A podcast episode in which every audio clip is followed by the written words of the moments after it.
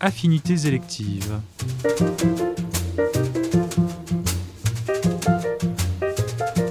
Une émission proposée par Canal Académie.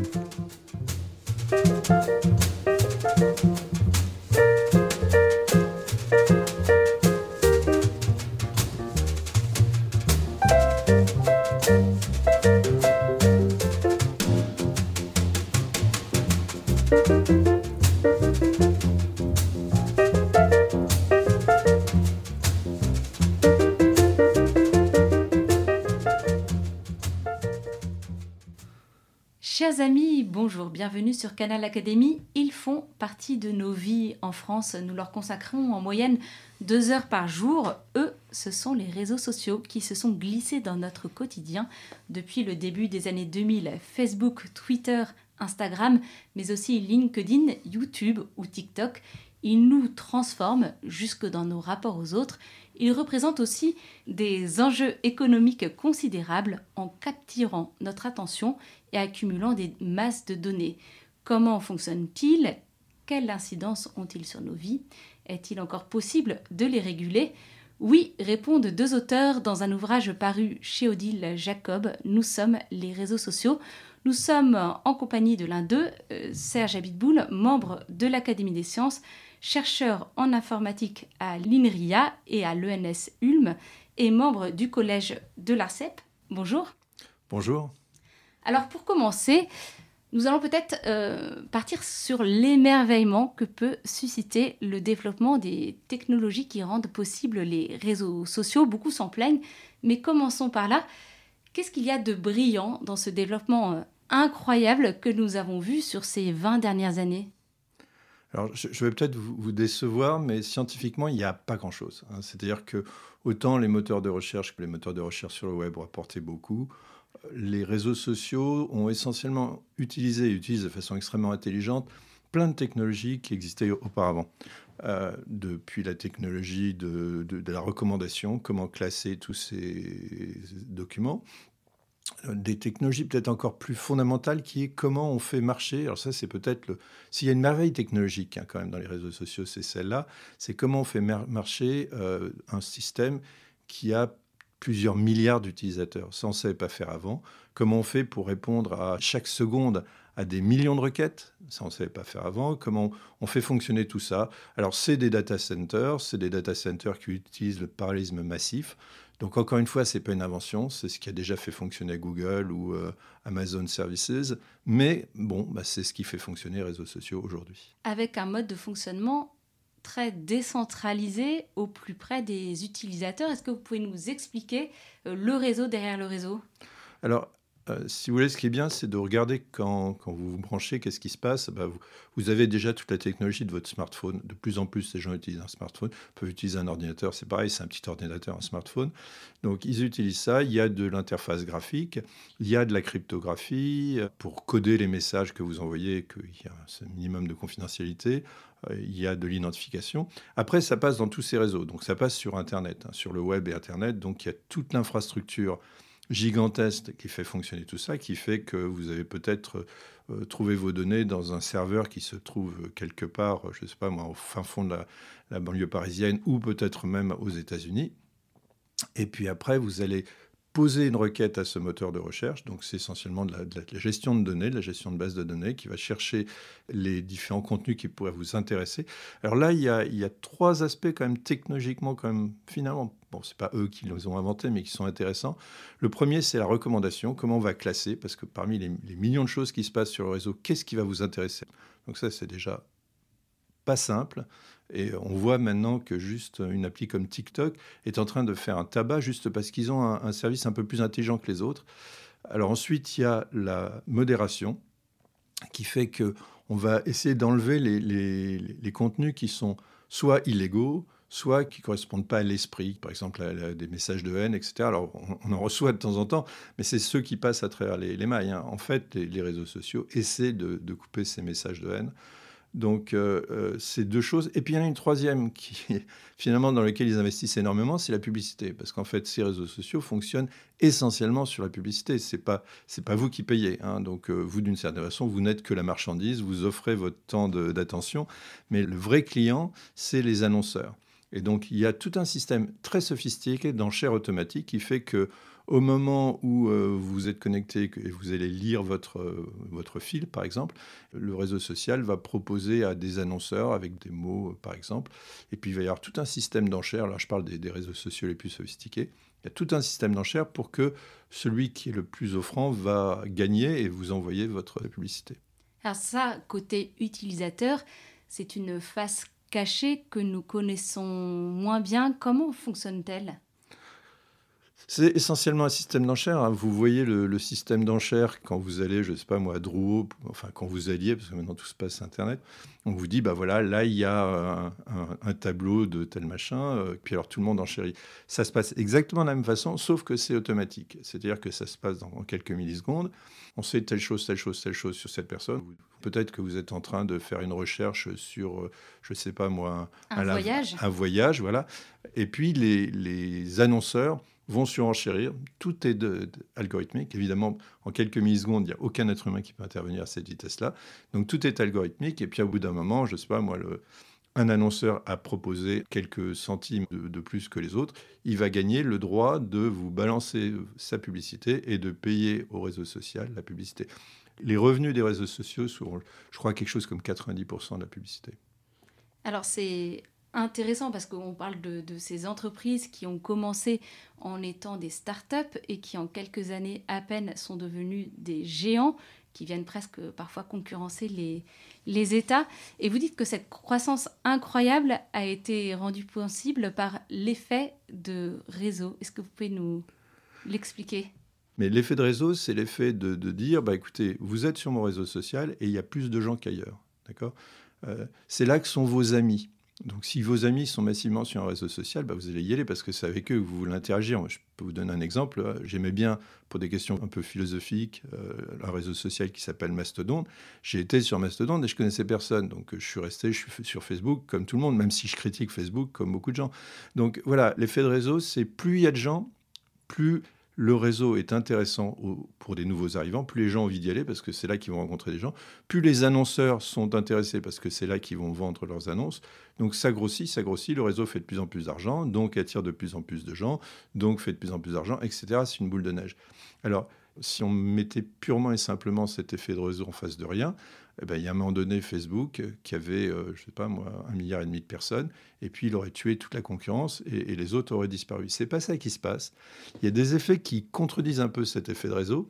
Le premier effet, c'est l'effet de nouveauté. L'effet de nouveauté, c'est euh, vos gosses, les miens, euh, ils n'ont pas envie d'être dans le même réseau que leurs parents. Hein, si, les parents sont sur Facebook, ils ont envie d'aller sur Insta. Si les parents sont sur Insta, ils ont envie d'aller sur euh, TikTok. Snapchat. Snapchat, si vous voulez. Donc en ce moment, c'est TikTok. Et TikTok, s'est pas trompé, TikTok a, véritablement ciblé les enfants. Maintenant, ils sont un milliard d'utilisateurs hein, quand même, c'est pas rien.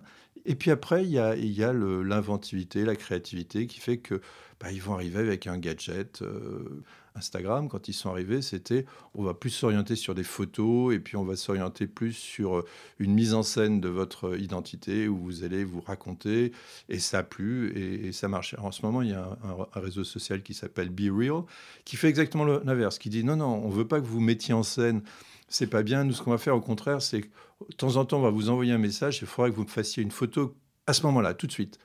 Donc voilà, il y a aussi cette côté, donc nouveauté, qui fait que bah, finalement, alors qu'on pensait que l'effet de réseau garantirait le, au premier arrivant le, domaine, bah, ce n'est pas tout à fait ce qui se passe. Ce qui est intéressant, c'est que ce n'est pas un nouveau réseau social qui remplace l'autre, cela arrive quelquefois, mais que nous avons l'impression d'une juxtaposition d'énormément de, réseaux euh, qui coexistent et qu'une seule personne est présente sur plusieurs réseaux à la fois. Et ça, c'est une nouveauté. Oui, alors c'est des questions. Hein. On ne sait pas si les nouveaux entrants vont finir par virer les vieux. Il y a, des réseaux sociaux qui finissent par disparaître. Euh, J'arrive même plus à retrouver leur nom. Donc, euh, c'est pas complètement vrai. Il y a quand même un peu un remplacement, il y a quand même des réseaux qui disparaissent. On a un certain nombre fini de, réseaux auxquels on peut appartenir. Et, très souvent, maintenant, les, gosses qui sont sur TikTok sont plus sur Facebook, par exemple. Et donc, Facebook, d'une certaine façon, est un peu en régression où il, où il acquiert des parts de marché ailleurs. Par contre, il y a quelque chose qu'on ne met pas du tout en question et qui est une vraie erreur, c'est quand même cet effet de réseau qui fait que vous devez aller là où vos amis sont pour pouvoir parler avec eux. Euh, si vous regardez bien, au téléphone, c'est pas comme ça que ça se passe. Hein. Vous avez un téléphone free, votre copain est sur Orange, bah, vous parlez avec votre copain. Il n'y a, aucune raison que vous puissiez pas échanger des communications avec quelqu'un qui est sur un autre réseau. Ça passe pas comme ça sur les réseaux sociaux. Si vous êtes sur euh, Instagram, vous ne pouvez pas échanger de messages avec quelqu'un qui est sur euh, TikTok. Il faut que vous ouvriez un compte sur TikTok, ce qui est complètement aberrant. Donc euh, c'est essentiellement fait pour une chose, c'est pour vous mettre dans un silo, pour vous enfermer, pour tuer un peu toute la, toute la créativité des petits jeunes qui pourraient arriver. Alors ça, euh, c'est à mon avis un des défauts majeurs, c'est une des choses dont on parle avec Jean Catan dans le livre sur nos réseaux sociaux c'est quelque chose qui, est à corriger. Alors, on, voit dans les derniers textes européens, on voit la notion d'interopérabilité apparaître, le fait que deux réseaux puissent se parler. C'est encore un peu embryonnaire, mais je pense qu'il faut aller vers ça pour éviter de cet effet de réseau et du coup favoriser l'émergence de nouvelles idées, de communautés plus petites. Il n'y a pas de raison qu'on soit obligé de se mettre dans des communautés de plusieurs milliards de personnes. Pas, c'est pas naturel. Alors, vous avez évoqué les textes européens. Il y a eu des changements récemment, sous la, présidence euh, française de l'Union européenne, euh, de nouveaux textes qui, sur lesquels on s'est mis d'accord. Quels sont-ils? Que disent-ils? C'est très important. Enfin, c'est vraiment quelque chose d'assez important qui se passe, qui va être aussi structurant que le RGPD a pu l'être sur la protection de la donnée privée. Euh, c'est-à-dire que, en gros, il y avait deux philosophies. Il y avait la philosophie américaine, très libertaire, si vous voulez, qui était on peut faire n'importe quoi sur les réseaux sociaux, c'est la liberté. Enfin, d'ailleurs, ce n'était pas que les réseaux sociaux, c'est tous les services du web ne sont pas responsables de ce qu'ils publient. Donc les réseaux sociaux ne sont pas vraiment responsables. À l'autre bout, il y avait la philosophie qu'on trouve plus dans les pays totalitaires, qui est non, non, euh, l'État décide tout, l'État contrôle tout, c'est l'État qui décide ce que vous avez le droit de publier ou pas sur les réseaux sociaux. L'Europe est en train de, tracer une troisième voie, euh, qui est intéressante, qui est de dire, bon, c'est pas à l'État de diriger ou de décider ce qui se fait dans les réseaux sociaux, c'est trop compliqué. Ça ne peut se faire que par le réseau social eux-mêmes. Mais l'État est là pour superviser, pour donner des directions, pour euh, encadrer ce que fait le réseau social. Donc transparence totale, l'Union européenne doit savoir ce qui se passe dans les réseaux sociaux et doit avoir les moyens de, taper, de donner un grand coup de bâton s'il n'y a pas d'effort pour corriger les problèmes. alors là, ça se fait avec deux textes, euh, le DSA, Digital Services Act, en gros, c'est ce qui permet de traiter les contenus, de dire, ben voilà, il y a des la choses... Modération. La modération. Mais c'est de spécifier la modération. Et, là, on est dans une étape importante. Hein. Moi, je pense que c'est une première étape. On n'a pas fini. Mais c'est de dire, cette modération, c'est pas comme dans le modèle américain aux entreprises de décider ce qu'elles veulent. C'est pas comme dans le modèle russe à décider ce qu'il faut écrire ou pas. C'est la société tout entière qui doit s'emparer de ce sujet-là. Alors, on n'y est pas encore, mais c'est une première étape. Alors ça, c'est le DSA. Et le DMA, Digital Market Act, ça, c'est pour gérer un peu la concurrence. C'est toutes les grandes plateformes. Les entreprises, en fait. Toutes les grandes entreprises du net, de l'Internet. Donc là, l'idée, c'est euh, le réseau Internet ne doit pas devenir une jungle. Et il faut qu'il y ait des règles commerciales, une concurrence saine qui se développe dessus. Alors, je vais juste donner un exemple parce que c'est toute une gamme de choses qui, qui est là pour essayer de corriger les, les, les aberrations de concurrence. Quand vous avez un moteur de recherche qui est dominant, hein, qui est Google pour pas pour pas le nommer, euh, vous pouvez tuer la concurrence avec votre moteur de recherche. Comment vous faites? Vous avez un nouveau service, et puis quand quelqu'un va poser une question sur ce nouveau service, bah, vous allez montrer que le vôtre. Le concurrent, vous allez le mettre en deuxième, troisième page. Si vous êtes en deuxième, troisième page des moteurs de recherche, c'est comme si vous n'existiez pas. Donc l'idée, c'est de dire, bah, vous n'avez pas le droit en tant que moteur de recherche, quand vous êtes un, très grosse entreprise comme Google, vous n'avez pas le droit, comme moteur de recherche, de favoriser les services de votre entreprise, de votre groupe, par rapport aux services d'autres entreprises. Donc ça, c'est quelque chose qui est vraiment fondamental. Moi, j'ai rencontré des gens dont, qui avaient monté des super business, qui avaient montré des petites entreprises qui étaient des petits bijoux et qui ont disparu parce que tout d'un coup, Google s'est dit, tiens, ça c'est une bonne idée, on va faire la même chose, et puis ils les ont virés. Donc ça, c'est une façon de, nettoyer un petit peu le, les écuries d'Internet. Alors si nous vous comprenons bien, euh, ces textes européens ont donné un cadre, et là nous sommes vraiment en 2022, hein, c'est extrêmement récent, mais à l'intérieur de ce cadre, beaucoup de choix restent encore à poser. Euh, tout à fait. Je, crois que le problème est, suffisamment complexe pour qu'on puisse pas le régler avec un, texte. Alors on peut, je pourrais passer une heure et demie, deux heures plus à vous discuter tel point et tel point du texte qui me paraît une aberration. Mais l'idée, c'est que euh, on réglera pas tout avec le DSA et le DMA. Mais on va dans la bonne direction. D'abord, on, établit des principes. On a des sociétés, on a développé des valeurs, et ces valeurs, il ne faut pas les foutre à la poubelle. Donc il y a un principe, par exemple, qui dit qu'on ne peut pas publier sur Internet quelque chose qui ne serait pas acceptable de faire dans le monde réel. Donc oui, ça paraît tellement évident, mais aujourd'hui, ce n'est pas le cas. D'accord? Jusqu'à jusqu'à la signature du DSA, les entreprises étaient très peu responsables de ce qu'elles publiaient. Ces grandes entreprises comme... Euh, Facebook, Google, euh, Apple, etc., n'étaient assez peu responsables de ce qu'elles publiaient sur. Maintenant, elles deviennent responsables. Le commerce sur Internet, qui est quand même très récent, on parle de trucs qui ont, 20 ans, hein, commençait à devenir un peu une jungle avec ces gros qui, euh, un peu arrivaient avec comme des bulldozers et puis détruisaient toutes les petites boîtes qui étaient sur leur chemin. Ben voilà, maintenant, ça commence à établir le fait que, ben non, on n'a pas le droit de faire ça. Alors je ne dis pas que ça, va l'empêcher du jour au lendemain, il ne faut pas rêver. Il va falloir euh, reprendre ces textes plusieurs fois, j'imagine, voir comment ça évolue. En plus, ces entreprises ont des puissances considérables. Il y en a qui ont des puissances capitalistiques qui sont supérieures à celles d'État. Quand vous avez euh, plusieurs milliards d'utilisateurs, on est dans un autre domaine, si vous voulez. Donc ça va prendre du temps, mais j'y crois. Alors concrètement, on peut interdire certaines pratiques, mais comment faire pour les empêcher, pour euh, avoir du pouvoir face à de telles entreprises Alors, oui, alors on, parle que de régulation. Il faudrait qu'on parle aussi de l'autre facette, c'est ce qu'on peut faire à côté de la régulation. Euh, le pouvoir, c'est un, pouvoir euh, des États. Il ne faut pas oublier que ces entreprises ne sont que des entreprises. Elles n'ont pas été élues comme l'ont été les États. Un, État, c'est une légitimité. Hein. Vous n'êtes pas content de votre État, ben vous, vous élisez quelqu'un d'autre au coup d'après. Ou vous faites une manif dans la rue parce que vous n'êtes pas content. Je ne sais pas comment on fait une manif. C'est compliqué de faire une manif contre euh, Google ou, euh, ou ne décider que non, finalement, on ne va pas réélire euh, Mark Zuckerberg chez Facebook parce qu'il n'a pas bien fait. Ils n'ont pas cette légitimité-là. Donc l'État est quand même au-dessus et peut imposer. Et donc là, c'est ce qu'on trouve dans ces textes, c'est-à-dire qu'il va y avoir une supervision de l'État, on va leur donner des objectifs.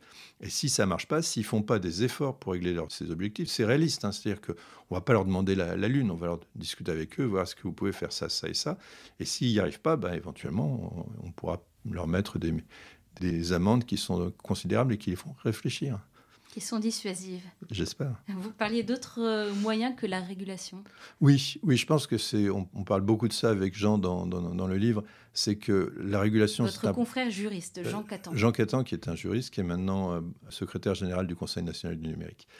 On pense que, bien sûr, on n'y arrivera pas sans régulation. Donc la régulation, il faut passer par là. Il faut qu'à un moment donné, ces grandes entreprises aient un interlocuteur en face, l'État, les États qui leur disent euh, on ne fait pas ça.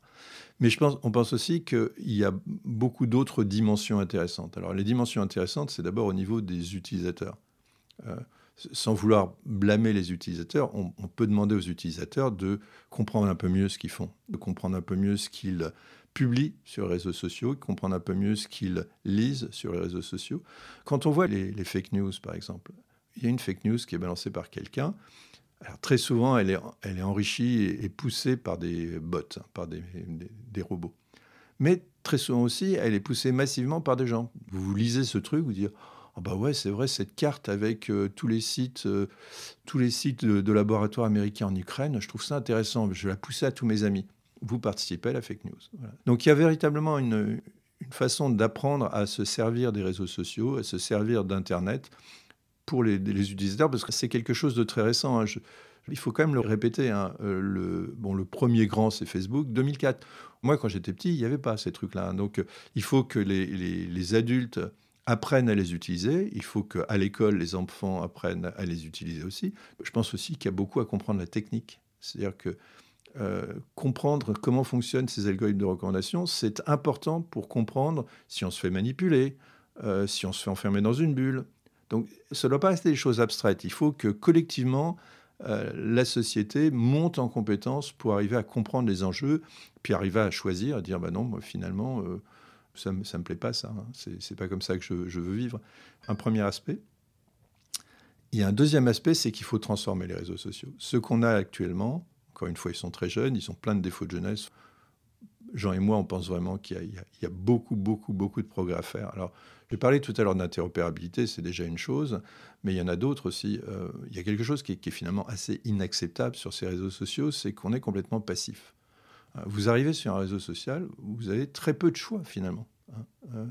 Euh, c'est lui qui va essayer de comprendre ce que vous aimez, qui va essayer de vous encourager à lire telle ou telle chose, qui va décider petit à petit ce qu'on va lire.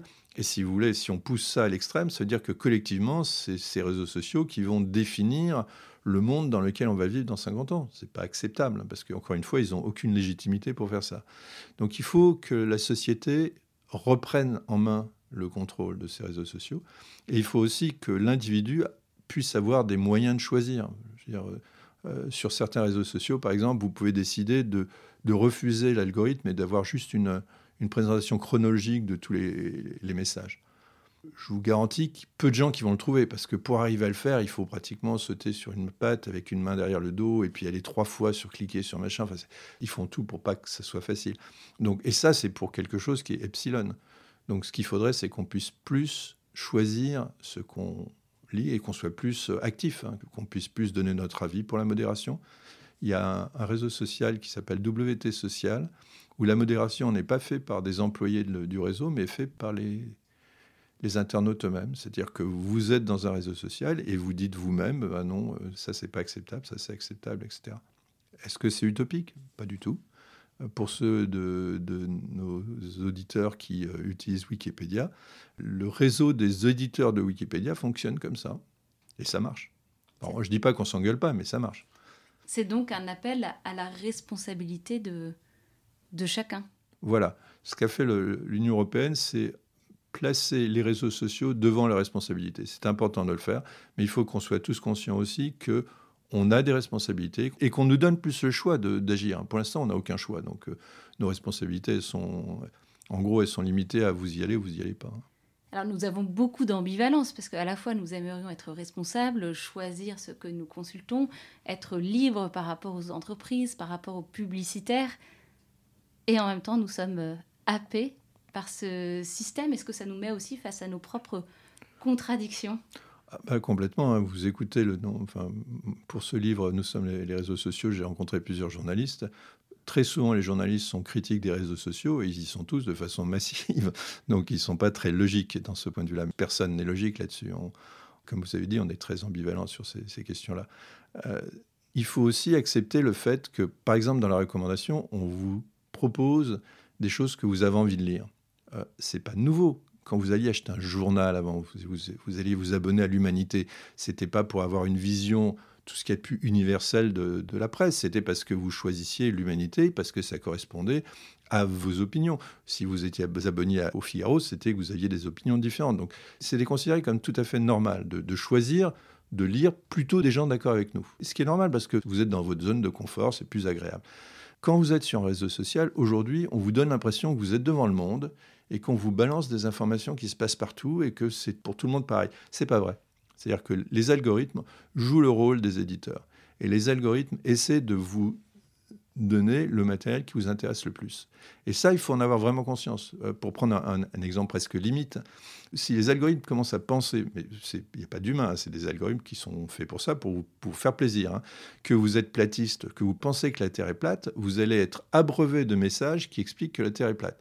Et au bout d'un moment, vous allez avoir presque l'impression que la Terre entière pense que la Terre est plate. Ben, c'est pas vrai, je suis désolé, il y a une majorité des gens, tous les scientifiques en particulier, qui pensent qu'elle est ronde.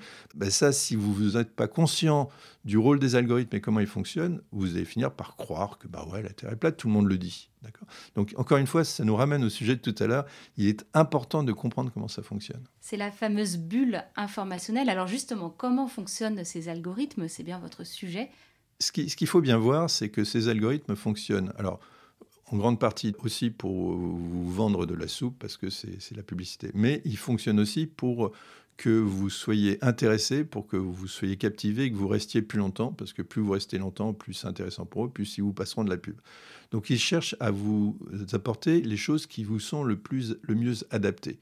c'est la personnalisation. La personnalisation, c'est pas forcément malsain. C'est-à-dire que quand vous commandez une pizza, si l'algorithme sait où vous êtes, il va vous donner une pizzeria près de chez vous. Si l'algorithme n'est pas biaisé, il va vous proposer la pizza la plus euh, populaire au monde qui est à Chicago. Euh, bon, ça vous intéresse moyennement d'aller manger une pizza ce soir à Chicago, d'accord? Euh, Quand vous êtes un enfant qui regarde Internet, moi j'aimerais bien que le moteur soit le plus biaisé possible, en particulier ne lui présente jamais de contenu trop violent ou de contenu pédopornographique. Donc voilà, ou pornographique tout court. Donc voilà, les algorithmes sont biaisés, ils essaient de vous donner les choses qui vous intéressent le plus. Après, comment ils font? Ben, Ils regardent vos recherches, ils regardent votre comportement, sur quels articles vous restez plus longtemps, ce que vous lisez, ce que vous écrivez. À partir de là, ils vont essayer de vous donner les choses qui vous intéressent. Et les choses que vous likez en particulier. Liker, c'est mettre un petit cœur en disant j'aime beaucoup ce truc-là. Si vous aimez beaucoup un type de contenu, ben on va vous, vous en rebalancer. C'est plus confortable pour vous, c'est ce que les gens aiment bien, c'est pour ça qu'ils restent beaucoup sur ces, outils-là. C'est pas toujours ce que vous voulez. Moi, l'exemple que je préfère, c'est sur la musique.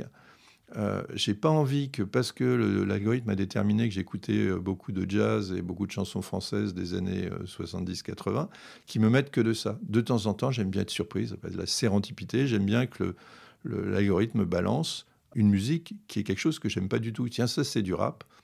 Comme ferait un peu votre libraire du coin de la rue qui vous dit non mais tu, tu lis jamais ça, mais, mais voilà ce bouquin là, là tu devrais lire. Mais, mais je lis pas de la science-fiction. Non mais ça c'est celui-là tu vas aimer.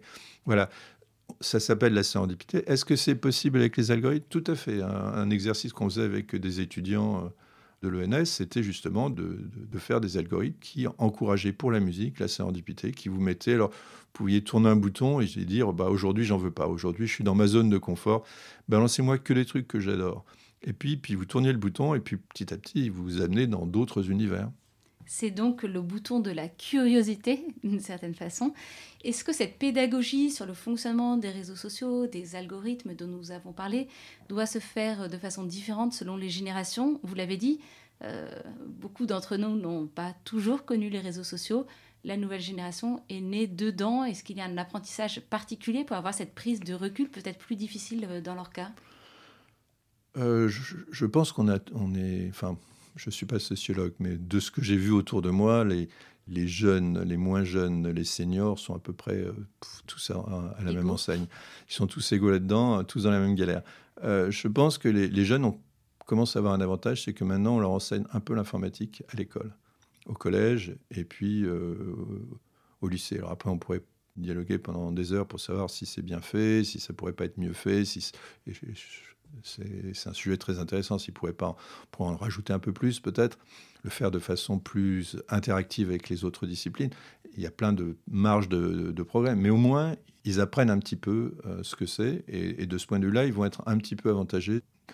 Bon, à partir de là, moi, je crois que ce, qu'on demande, c'est qu'on ne demande pas aux gens de devenir des ingés de Google ou de Microsoft. On leur demande de comprendre un peu ce qu'ils font. Hein. C'est comme dans le temps, quand vous aviez une voiture, vous compreniez un minimum comment ça fonctionnait. Ben voilà, il faut comprendre un minimum comment fonctionnent les algorithmes à l'intérieur de ces euh, outils-là que sont les, réseaux sociaux.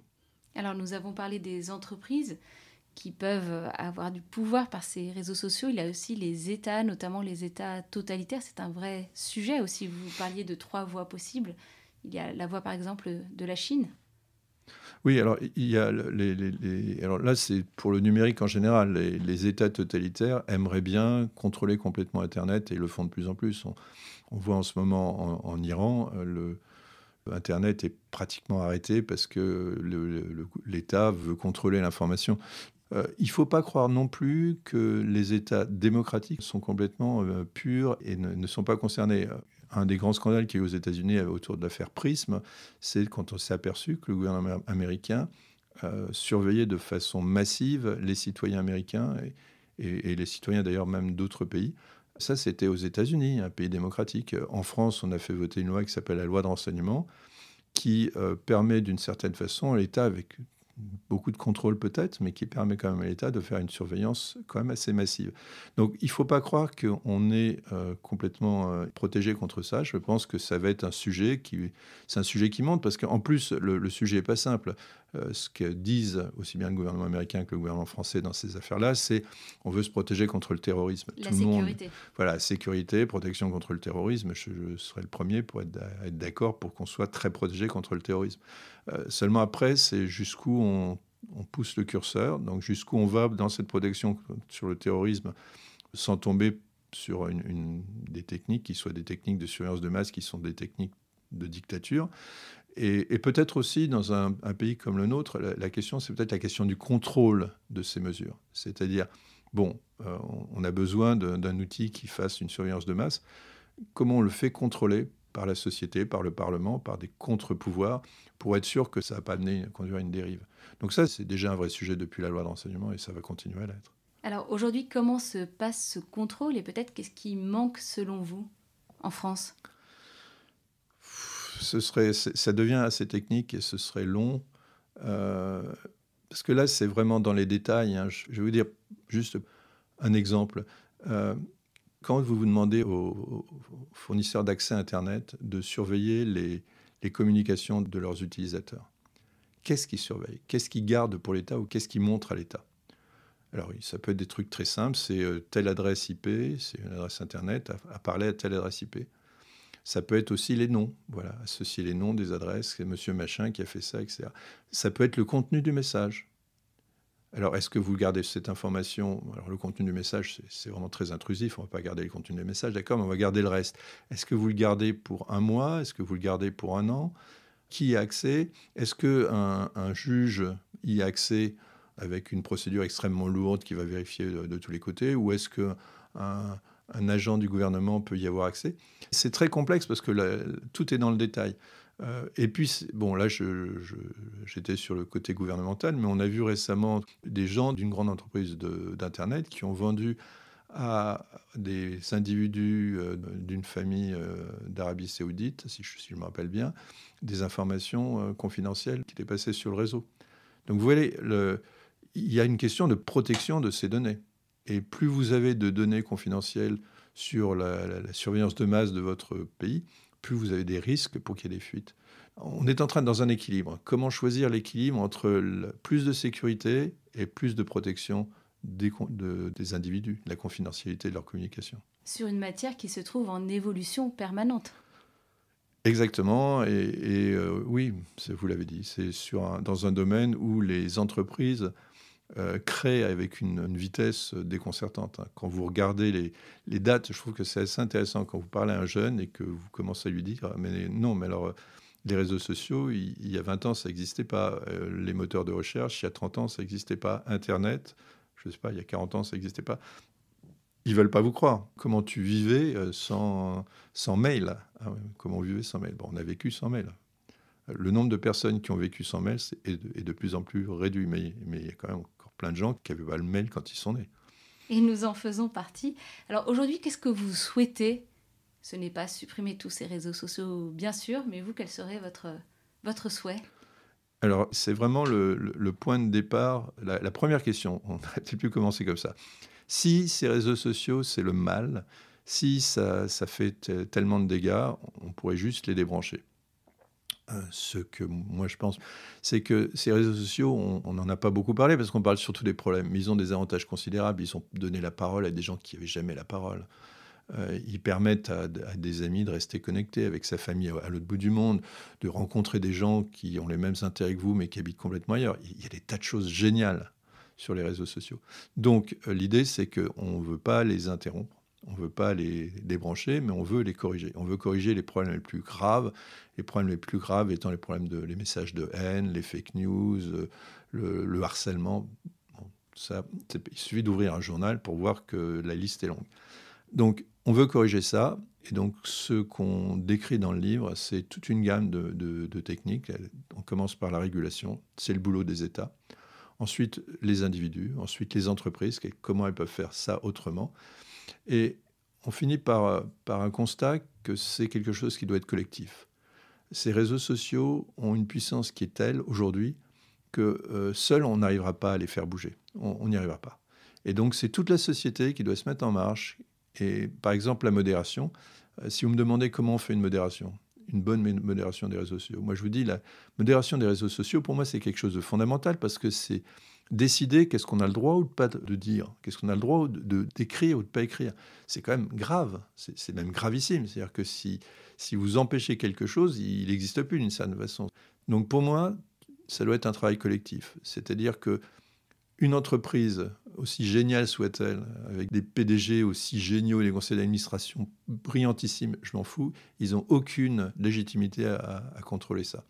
Les États, je me méfie, hein, je, suis extrêmement démocrate, mais je, je, pense que ce serait donner un pouvoir bien trop considérable à l'État de leur donner cette modération. Donc la modération doit être faite en concertation avec toute la société, les associations, les associations qui traitent de ces sujets-là, euh, les associations anti-racisme pour les, messages de racisme, les, associations gays pour les messages anti-homophobes, toutes les associations, les chercheurs, les juristes, la police, les services de l'État, les réseaux sociaux aussi, parce que c'est leur boulot, c'est eux qui doivent faire le ménage, mais c'est pas eux qui décident ce qu'on fait, la, la décision doit être collective.